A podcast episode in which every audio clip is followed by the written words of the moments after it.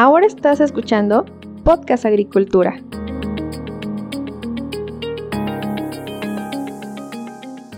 Hola a todos, espero que se encuentren muy bien. Me da mucho gusto saludarlos nuevamente. En esta ocasión me acompaña para una nueva conversación Saúl Báez, quien es el director del Agropark en Querétaro. Y en esta ocasión vamos a platicar justamente sobre el modelo de producción que se maneja en Agropark, así como otras cuestiones relacionadas con este proyecto tan interesante de agricultura protegida. Pero antes, Saúl, buenos días, ¿cómo estás? Hola, Olmo, ¿qué tal? Buenos días, buenos días a todos. ¿Todo bien por allá? Bien, gracias a Dios, aquí trabajando mucho, eh, eh, pues como en todo el país, ¿verdad? Con situaciones muy, muy interesantes, los climas, todo, pero aquí estamos trabajando. Excelente, Saúl. Oye, antes de comenzar, cuéntame un poco sobre tus orígenes con el agro, cómo fue que terminas trabajando en este sector. Bueno, mira, siempre es un poco interesante. Yo soy de carrera contador público. Eh, tengo ya más de 30 años trabajando en el área agroindustrial. Eh, y bueno, pues eh, aunque de, de, carrera soy contador público, realmente de vocación soy ingeniero, no soy productor agrícola. Y bueno, desde ya 10 años manejando el Agropar de Querétaro, entre otros proyectos. Bastante interesante. ¿Cómo se da esta transición entre estudiar contaduría pública y de repente encontrarte eh, ante el liderazgo de un proyecto como este? Bueno, finalmente eh, la gente que somos contadores, al igual que muchas otras carreras, eh, la contaduría tiene una gran eh, ventaja de que te permite tener tratamientos de diferentes, eh, en diferentes entidades productivas. Yo eh, ingresé como contralor eh, hace muchos años en una empresa agrícola y de ahí fue donde me empecé a, a dirigir sobre este giro, ¿no? Sobre, empecé a manejarme en este giro y así es como me ha llevado. Yo llegué al Agropark hace 10 años eh, a través de una invitación de uno de los eh, eh, inquilinos o socios del Agropark y afortunadamente después de 10 años he estado compartiendo aquí todo lo que es este gran proyecto, un proyecto que pues seguramente muchos de ustedes ya lo saben, surgió como un proyecto de incubadora de negocios y pues aquí estamos. Obviamente ya no es una incubadora, ya son casos de éxito probados con más de 300 hectáreas en la primera etapa productiva y aquí es como estamos trabajando. Así es. Así como lo mencionas, pues el Agroparque es un proyecto que creo que todos o casi todos los que estamos en el agro en México ubicamos porque es un modelo de negocios que se ha eh, puesto como ejemplo eh, en, diversos, en diversas cuestiones. Pero cuéntanos un poco más, Saúl, sobre este origen, ¿no? ¿Cómo y cuándo surgió el modelo del Agropark? Bueno, el proyecto del Agropark eh, nació ya hace se empezó a gestionar hace casi 20 años. Eh, en ese tiempo estaba en la presidencia eh, el PAN a través del licenciado el ingeniero Vicente Fox y ellos lo empezaron a concebir, aunque no es un proyecto eh, gubernamental, sí es un proyecto en el que hubo participación por parte del gobierno a través de fideicomisos y todo. Se generó un proyecto, se creó incluso un programa nacional de agroparques, y el modelo se importó de Holanda, en donde el concepto de clúster, que es como estamos ubicados, es lo que se conceptualizó en este proyecto. Intervinieron principalmente el sector gobierno con esa eh, vocación productiva que existía en la zona o que existe en la zona regional del Bajío. Eh, intervino el gobierno, intervino la iniciativa privada y todo esto se logró gestionar y empujar un gran proyecto a través de fideicomisos, a través de, de un gran proyecto que inició como, una, como un negocio inmobiliario en donde se consiguió el terreno, se lotificó, se urbanizó y se vendieron terrenos parcelarios eh, ya con, con, títulos de propiedad, con derechos de agua, etcétera, y se generó un gran concepto de parque agroindustrial en donde todo lo que se estableciera en este parque fueran invernaderos de alta tecnología. El concepto del agropark, como, como mencionaba, ya en México ya existían invernaderos y existen desde hace mucho tiempo invernaderos de, alta tecnología. Pero lo que se hizo fue conceptualizar el, concepto de clúster y establecerlo aquí eh, en México. Obviamente ya muy tropicalizado, que va enfocado desde el ahorro de, de costos, de servicios, la proveeduría, etcétera. Y bueno, eh, también considerando que aunque es un modelo importado principalmente de Holanda, Holanda tiene climas diferentes a los de México, ¿no? Entonces, a eso me refiero con la tropicalización. Este proyecto funcionando ya tiene 15 años eh, que funciona.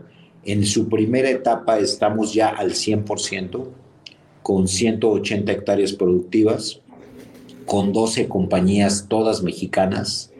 Eh, con una producción agrícola intensiva en el modelo de hidropónico.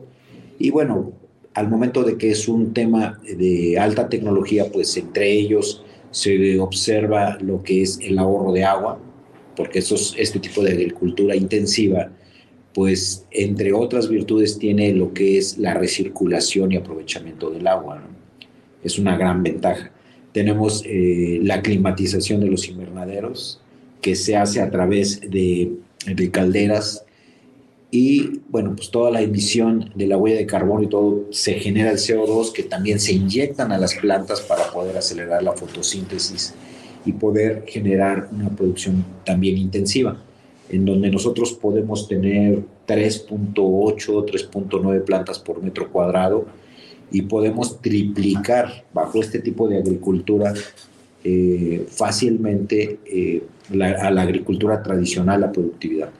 En algunas variedades podemos tener hasta 70 kilos de producción por metro cuadrado, cuando en campo abierto, con las mismas condiciones, pero en campo abierto, podemos llegar quizás a 17, 18 kilos. Entonces, ese es parte de este gran proyecto que, como bien comentabas en un inicio, eh, como hubo una gran voluntad política se encontraron a los desarrolladores, se encontraron a los inversionistas, pues hoy por hoy es un caso de éxito probado en toda Latinoamérica, desde México hasta Argentina.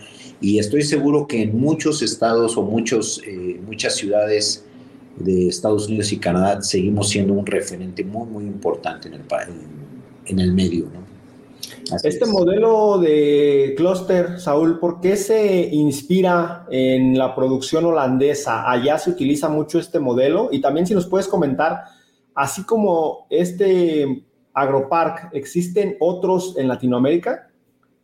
Bueno, mira, la primera pregunta es, ¿por qué se inspira en Holanda? Bueno, Holanda eh, no es un secreto que siempre está eh, a la vanguardia en todo lo que significa la tecnificación del tema agroindustrial, eh, en los cultivos, en la protección de los cultivos, en la maquinaria, en los temas de, empaques, de envases, en fin, tienen una, un perfil muy interesante y ellos eh, van a la vanguardia. Esa es la razón. La mayoría de, los, de las estructuras de los invernaderos pues son holandesas, son francesas, son españolas, pero los holandeses son los que van a la vanguardia. Afortunadamente ya tenemos empresas mexicanas también que hacen muy, muy buen eh, contrapeso con calidad, con eh, servicio, con el servicio postventa, etcétera, y que nos hacen competitivos. Y eso también es parte de esa tropicalización. Pero insisto, el modelo sí fue importado de Holanda. Y la principal razón es esa, eh, los climas tan complicados que, que existen en Europa, que han logrado hacer de países como Holanda, con extensiones muy pequeñas comparados con México, se han vuelto muy, muy productivos porque están peleando con problemas de clima principalmente. ¿no? Ok. esa es la primera, la primera pregunta. Ahora, eh, yo entiendo que hoy por hoy sí se ha tratado de replicar el concepto del agropark en México y en América Latina, ¿no? Centroamérica, Sudamérica, etc. Hay varias condiciones para que este modelo pueda funcionar. No nada más es el tema de la voluntad política, que es muy importante, la voluntad empresarial, también los climas obedecen. Los invernaderos de alta tecnología pues no son necesarios en todas las latitudes, ¿no? Eh, entonces eso conlleva también a que ciertos lugares sí son muy propicios para este tipo de agricultura. Tenemos eh, datos muy interesantes en donde Honduras, donde Panamá, el mismo Costa Rica, eh, hablando en Centroamérica y Sudamérica, Colombia, Perú, Ecuador, han estado desarrollando proyectos muy interesantes. Todavía no de la envergadura que tenemos en Agropark, eh, pero sí están siendo muy interesantes. Por ejemplo, el caso de Perú, en donde ellos se han vuelto un país agrícola muy, muy interesante con servicios de logística con prontitud, con calidad, que están siendo competitivos con productos estratégicos que México hoy por hoy todavía es eh, líder productor, ¿no? Sin embargo, tenemos contrapesos muy interesantes. Y muchos de ellos se han intensificado en agricultura altamente ¿no? Sí. Pero hoy por hoy el agropark de Querétaro sigue siendo todavía el referente número uno en América Latina. Interesante. Oye, Saúl, en el caso del Agropar Querétaro, ¿ha habido evolución en el modelo que ustedes han tenido desde su concepción original hasta este momento? ¿Qué, cambios o qué, qué mejoras han implementado? Bueno, evidentemente todos los invernaderos dentro de este modelo de negocio son eh, de alta tecnología, pero evidentemente se van renovando las tecnologías, se van renovando las mismas estructuras, las alturas, los temas de riego. Eh, sí hemos tenido innovación y esa innovación viene prácticamente de la actualización de esos eh, proyectos. ¿no? Al final del día todo esto tiene que ver con mayor inversión, mayor productividad. Entonces sí, sí tenemos innovación. Hay invernaderos que llegaron aquí hace 15 años y hay invernaderos que tienen dos años. Entonces la diferencia tecnológica sí es, es latente. Y no es otra cosa más que la actualización de dichas tecnologías, desde estructuras, desde sistemas de riego, sistemas de empaque, eh, en fin, todo este tipo de situaciones. Hablemos del tema de las ventajas, este tipo de modelo de clúster, de, producción en clúster. Tú, obviamente, pues al, ser el director de este agroparque, seguramente las ventajas las tienes muy presentes y deben de ser bastantes o varias. ¿Cuáles dirías que son las principales? Pues mira, eh, evidentemente un proyecto de un clúster de este tipo tiene muchísimas ventajas desde la urbanización interna. Eh, tenemos infraestructura eh, gubernamental, tenemos, por ejemplo, te puedo comentar, conectividad, tenemos gas natural que estos invernaderos lo requieren, tenemos un ducto que pasa justo enfrente de nosotros y dentro del agropark nosotros tenemos eh, una red de distribución interna. Al momento de que consolidamos el consumo del gas, pues evidentemente eh, los consumos bajan sustancialmente. Tenemos un tema de proveeduría que es muy importante. No es lo mismo que, un proveedor de lo que te vaya a vender dentro del giro. No es lo mismo ir a visitar a un, una unidad productiva de 10 hectáreas, de 15 hectáreas, que son muy interesantes, a ir a visitar una concentración de 180 hectáreas, ¿no? Entonces eso también coadyuva mucho en lo que significa eh, la proveeduría, la concentración de servicios, eh, todo lo que es la transferencia de tecnología interna, la distribución, la consolidación de carga. Eso es con respecto a los servicios, pero también, por ejemplo, gubernamentalmente es muy importante porque nosotros pues hacemos mucho peso eh, a los tres niveles de gobierno, al nivel municipal, estatal, eh, federal. Este clúster, por ejemplo, da trabajo directo a más de 4.000 trabajadores, todos bajo el esquema de seguridad social.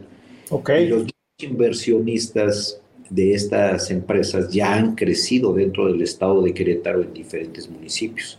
Hoy por hoy eh, tenemos ya, aquí en el parque tenemos 180 hectáreas productivas y los mismos inversionistas ya están afuera con otras 100 hectáreas productivas.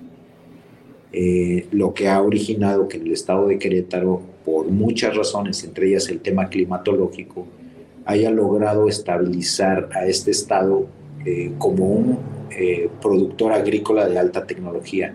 Lo estamos, se está solidarizando en ese, en ese aspecto. Entonces sí hay muchas, muchas ventajas de estar aglutinados en un clúster representados por una asociación civil, en donde cada empresa es independiente, pero sí manejan muchas, muchas ventajas al estar concentrados en un solo, en un solo punto. ¿no? Aunado a eso, pues también comercialmente eh, es muy impactante la productividad de este clúster, en donde tenemos alrededor de 150 mil toneladas de producción agrícola. Y eso pues, representa un punto muy interesante, eh, representa un porcentaje sumamente interesante para los consumidores, principalmente canadienses y norteamericanos, bueno, estadounidenses. Y en el caso de los retos, ¿qué nos puedes comentar? Me imagino que debe de tener sus retos el operar eh, un proyecto de esta magnitud. Sí, claro. El principal reto, creo yo, siempre va a ser la mano de obra. Eh, este parque no es, no es la excepción, tenemos escasez de mano de obra.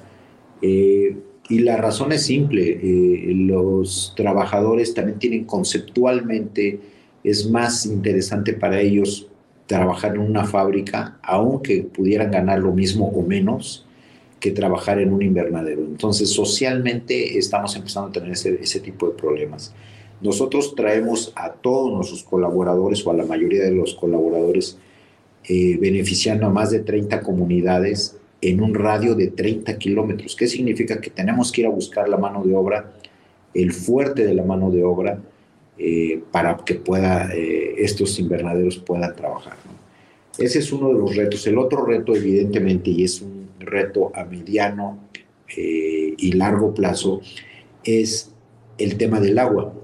Estos invernaderos de alta tecnología recirculan el agua, tenemos ese, esa ventaja. Sin embargo, Querétaro pues, es un estado semidesértico. Entonces nosotros tenemos una vocación y un proyecto muy interesante para realmente poder tener proyectos adicionales ligados mucho al gobierno, concretamente a Conagua, a Profepa y a todas las dependencias para efectos de que realmente podamos tener eh, un recurso hídrico garantizado.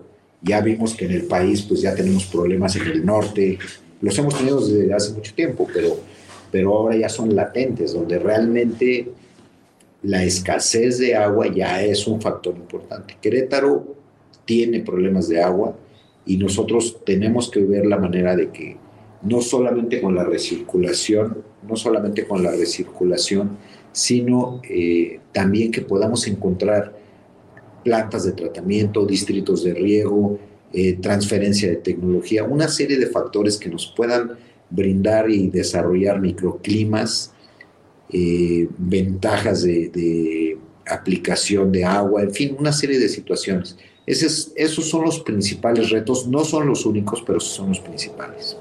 Y con el tema de la escasez de mano de obra que nos has mencionado y que obviamente está afectando allá al agropark, pero también a, buena parte de la producción nacional, ¿el agropark podría constituirse en algún momento como este punto de la agricultura nacional en el cual surjan o, se, o se utilicen por primera vez robots agrícolas en México? Bueno, evidentemente esa es parte de la innovación tecnológica y sí, sí estamos este, muy, muy desarrollados. De hecho, se han empezado a hacer cosas a través de la innovación tecnológica justo por el tema de la mano de obra. Eh, no solamente eh, los robots como tal en el aspecto de la cosecha, en el aspecto del riego, en fin, hoy por hoy ya se tiene tan tecnificada la, agricultura que ya mucha de la mano de obra que anteriormente se utilizaba pues se ha ido sustituyendo por mecanismos automatizados, primero sistematizados y después automatizados, ¿no?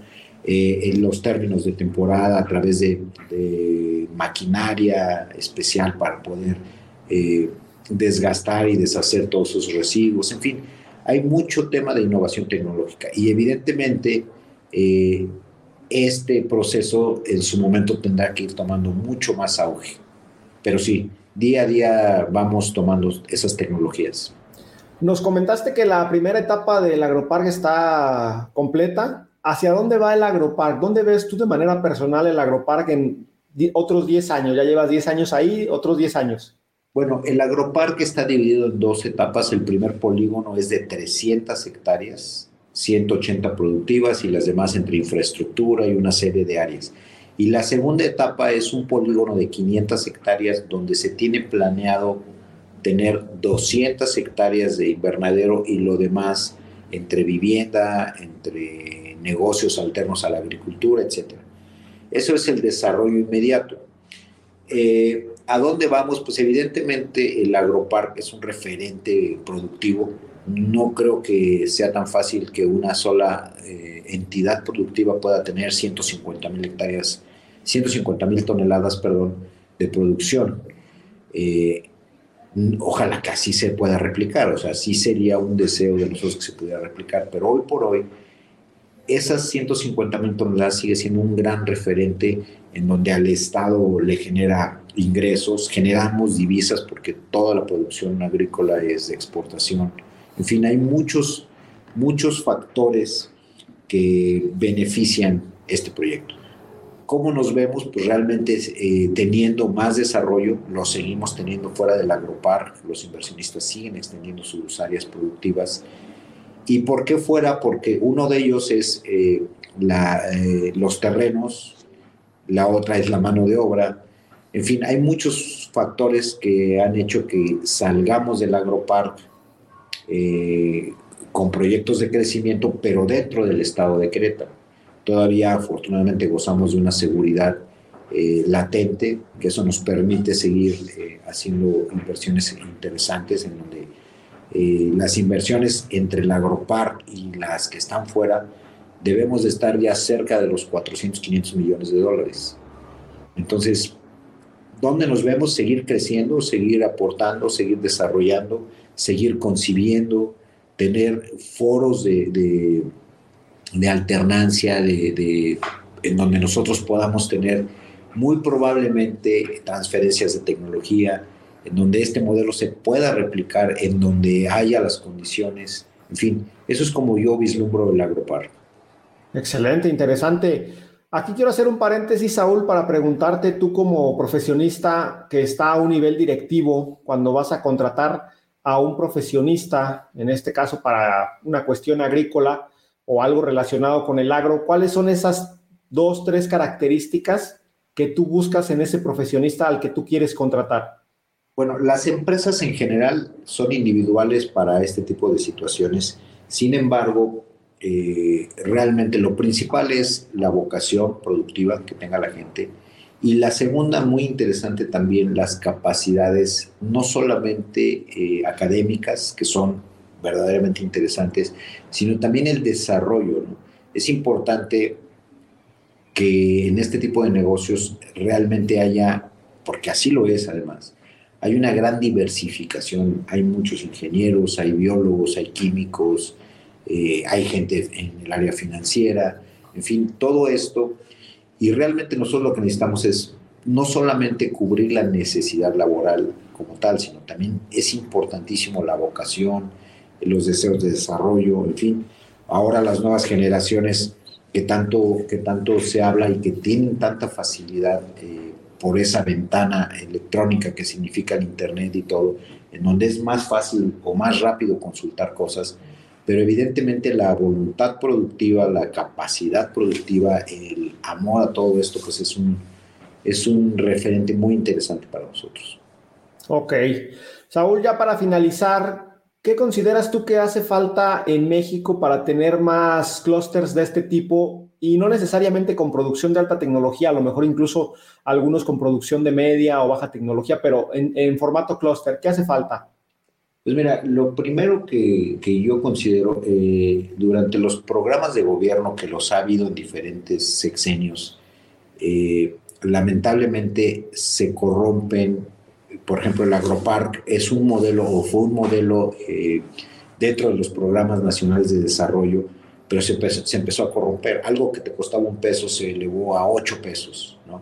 Entonces, pues evidentemente eso vino a dar eh, abajo con muchos proyectos de crecimiento.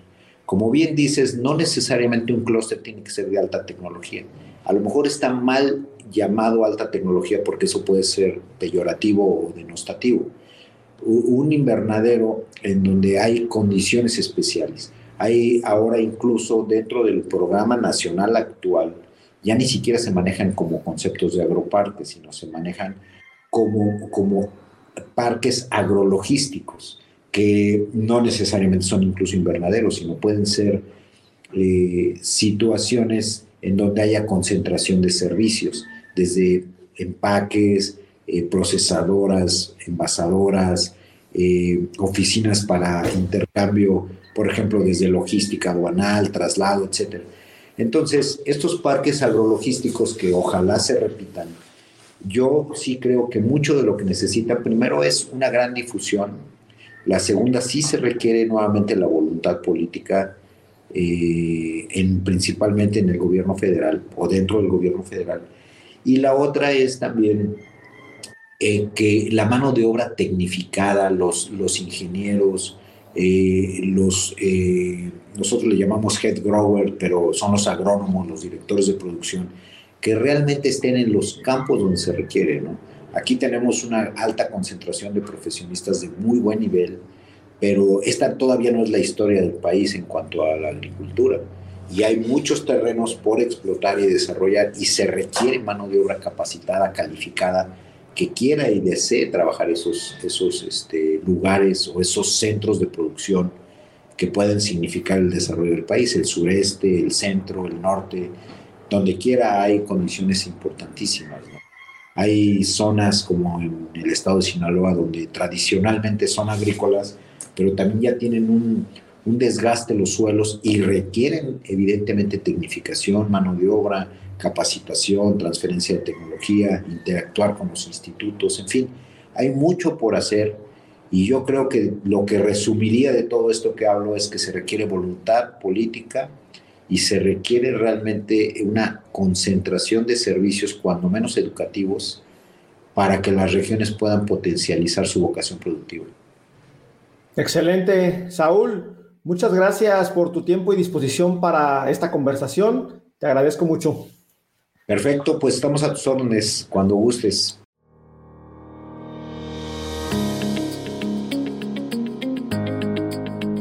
Hemos llegado al final de este episodio. Muchas gracias por escuchar Podcast Agricultura.